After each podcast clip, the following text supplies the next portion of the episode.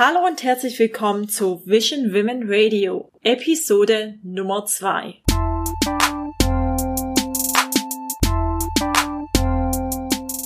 Schön, dass du wieder eingeschaltet hast. Heute erzähle ich dir, warum du nicht noch 1000 Ausbildungen brauchst, um endlich anzufangen mit deiner Idee, warum du gut bist, so wie du bist und wie du letztendlich anfängst, deine Idee zu verwirklichen. Du hörst Vision Women Radio mit Marianne Schubert, der Podcast für alle zukünftigen Boss Ladies, die gerade dabei sind, mit ihrem Business oder ihrer Idee durchzustarten.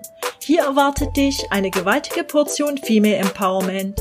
Du wirst lernen, deine Ideen umzusetzen, deine Ziele auf dem Weg zu erreichen und somit dein Business weiter wachsen zu lassen. Hier ist deine Hostess, Marketing-Expertin, Künstlerin und Kaffee- und Popcorn-Enthusiastin Mary Ann Schubert. Hallo allerseits, herzlich willkommen zu Vision Women Radio. Vielleicht kennst du ja die Situation, du bist auf einer Party und kommst mit jemandem ins Gespräch und dann kommt auch ziemlich schnell die Frage, und was machst du so?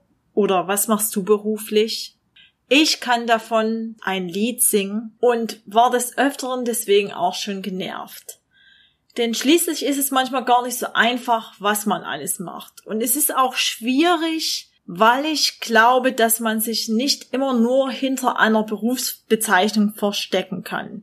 Denn wir sind doch so viel mehr als das, was wir als Berufsbezeichnung haben. Wir sind ein Mensch mit Stärken und Schwächen, mit Ideen, mit unterschiedlichen Fähigkeiten und an allererster Stelle sind wir einzigartig. Aber oftmals kommt es bei solchen Gesprächen gar nicht so in den Fokus, weil das nichts Greifbares ist. Und deswegen neigen wir dazu, uns hinter diesen Jobdefinitionen zu verstecken. Und was damit auch zusammenhängt und was ich auch glaube, was in Deutschland besonders schwierig ist, dass wir auch immer versuchen, uns hinter diesen ganzen Diplom und Zertifikaten zu verstecken. Das heißt, man braucht immer noch eine Ausbildung, man muss noch für das ein Zertifikat machen und für das und für das und für das.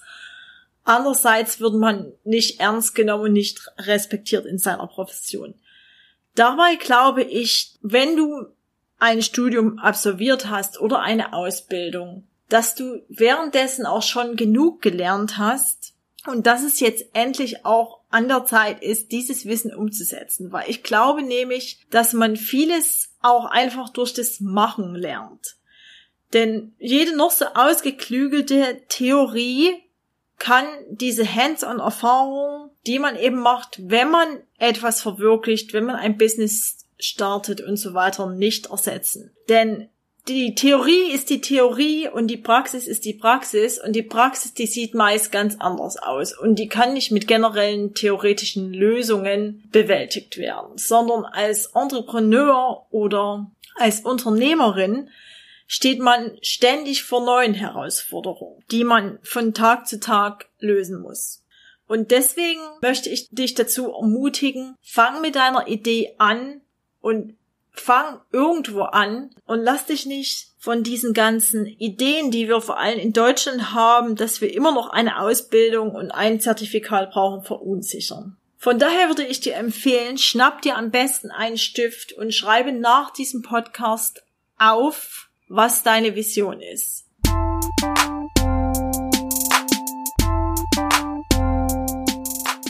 Okay, jetzt fragst du dich vielleicht, gut, okay, ich möchte was starten, aber ich weiß noch nicht so richtig was. Und da kann ich dir einige Empfehlungen geben, wie du vielleicht dazu kommst, zu finden, mit was du starten könntest oder was deine Idee ist. Und zwar frag dich als erstes mal oder deine Freunde, was sind deine Fähigkeiten? Was macht dich einzigartig? Was kannst du am besten? Und wie kannst du das nutzen, um der Gesellschaft zu dienen? Vielleicht schaust du dich auch mal um in deinem Umkreis und stellst fest, okay, was gibt es für Probleme, die ich lösen könnte? Denk auch darüber nach, wie du deine Fähigkeiten zur Lösung des Problems nutzen kannst. Oder schau dich einfach einmal um, für was es sich auch zu kämpfen lohnt. Das war zum Beispiel bei mir so, okay, wo ich gedacht habe, okay, für was lohnt es sich zu kämpfen? Ähm, aus meiner persönlichen Erfahrung heraus. Und dann kam mir in den Sinn, wie ich auch schon in der ersten Folge erzählt habe, das ist für mich dass es sich für mich zu kämpfen lohnt, dafür, dass Frauen eben ernst genommen werden, dass sie ihre Ideen verwirklichen können und dass es mehr weibliche Gründerinnen gibt, weil ich eben immer noch glaube, dass es zu wenige sind. Das, was ich gerade erwähnt habe, das sind alles Fragen, die dich deiner Idee oder deiner Vision für dein Business ein Stück näher bringen. Und sobald du deine Idee oder deine Vision gefunden hast, geht es natürlich an die Umsetzung. Allerdings ist die bittere Wahrheit auch, dass viele deiner Ideen oder unserer Ideen auch erst gar nicht umgesetzt werden. Man muss dabei auch betrachten, dass nur rund ein Prozent des ganzen Prozesses der Ideenentwicklung und Verwirklichung die eigentliche Idee ist. Und 99 Prozent, also die restlichen 99 Prozent, gehen für die Umsetzung drauf. Und warum so viele Ideen nicht umgesetzt waren, das liegt an verschiedenen Faktoren. Zum einen, ähm, weil natürlich, wenn du irgendwo angestellt bist in Organisationen, der Status quo beibehalten werden muss und natürlich auch das laufende Geschäft bedient werden muss. Und deswegen ist es manchmal so, dass die Umsetzung von Ideen dann Kapazitäten nehmen würde, die man eigentlich an anderer Stelle braucht. Und von daher ist es auch verständlich, dass Unternehmen dann an der bisherigen Strategie festhalten. Und zum anderen sind wir natürlich manchmal selbst unser größter Feind, wenn es darum geht, eine Idee zu verwirklichen. Thema Selbstzweifel und so weiter. Das habe ich ja oben schon angebracht. Und die schieben wir aber jetzt einfach mal beiseite und gehen davon aus, ähm, du bist überzeugt und willst jetzt endlich anfangen, deine Ideen umzusetzen.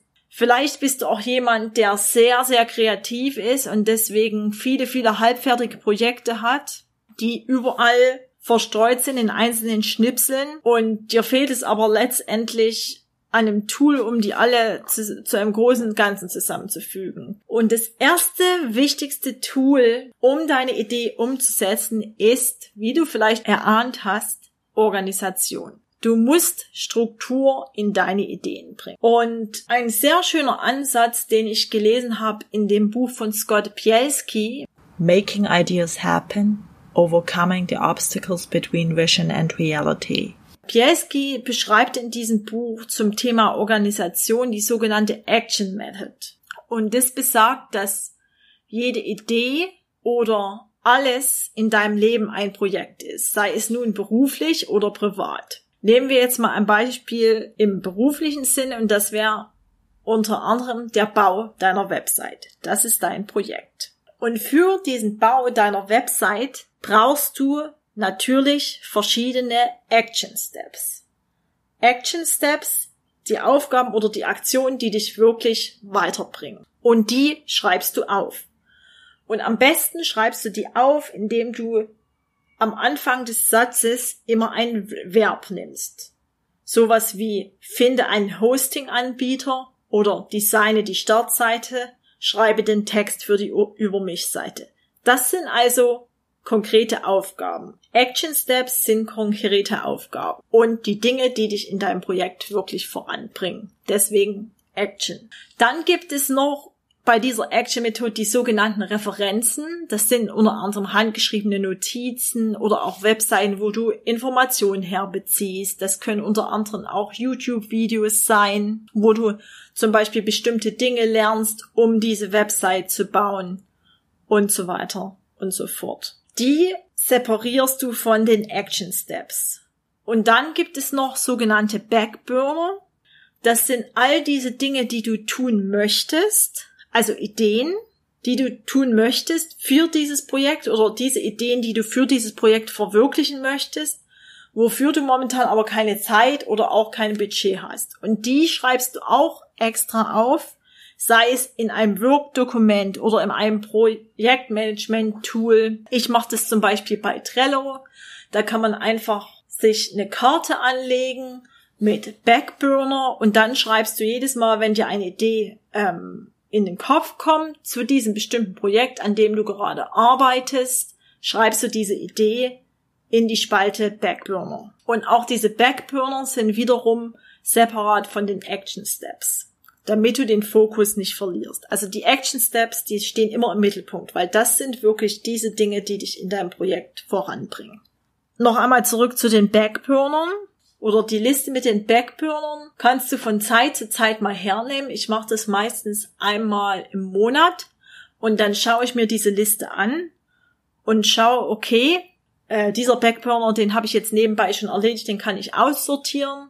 Oder dieser Backburner ist nicht mehr relevant, ich möchte das nicht mehr machen, deswegen streiche ich den. Oder wenn ich natürlich Zeit habe, kann ich einen Backburner auch in einen Action Step umwandeln.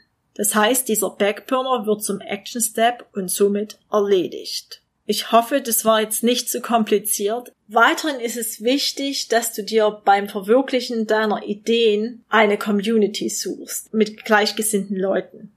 Denn Ideen, die nur in der Isolation entstehen, die kommen meistens nicht zur Umsetzung.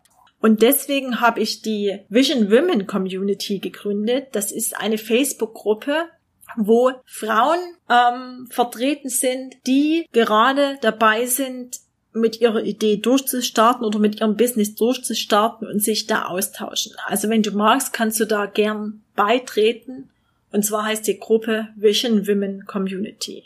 Aber jetzt noch einmal zurück zur Gemeinschaft. Eine Gemeinschaft ist so wichtig, weil du durch diese Gemeinschaft ein Feedback zu deiner Idee erhalten kannst.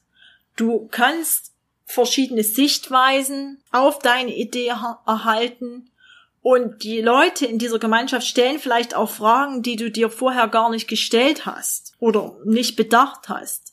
Die sehen Probleme mit deiner Idee, die du vielleicht nicht bedacht hast. Und das bringt dich somit auch weiter, um an deiner Idee zu arbeiten. Zudem ist es auch ganz nützlich, sich mit jemandem auszutauschen, oder sich mit Leuten zu umgeben, die ganz unterschiedliche Perspektiven und Hintergründe haben und somit hast du das größte Potenzial, um da auch verschiedene Sichtweisen zu bekommen.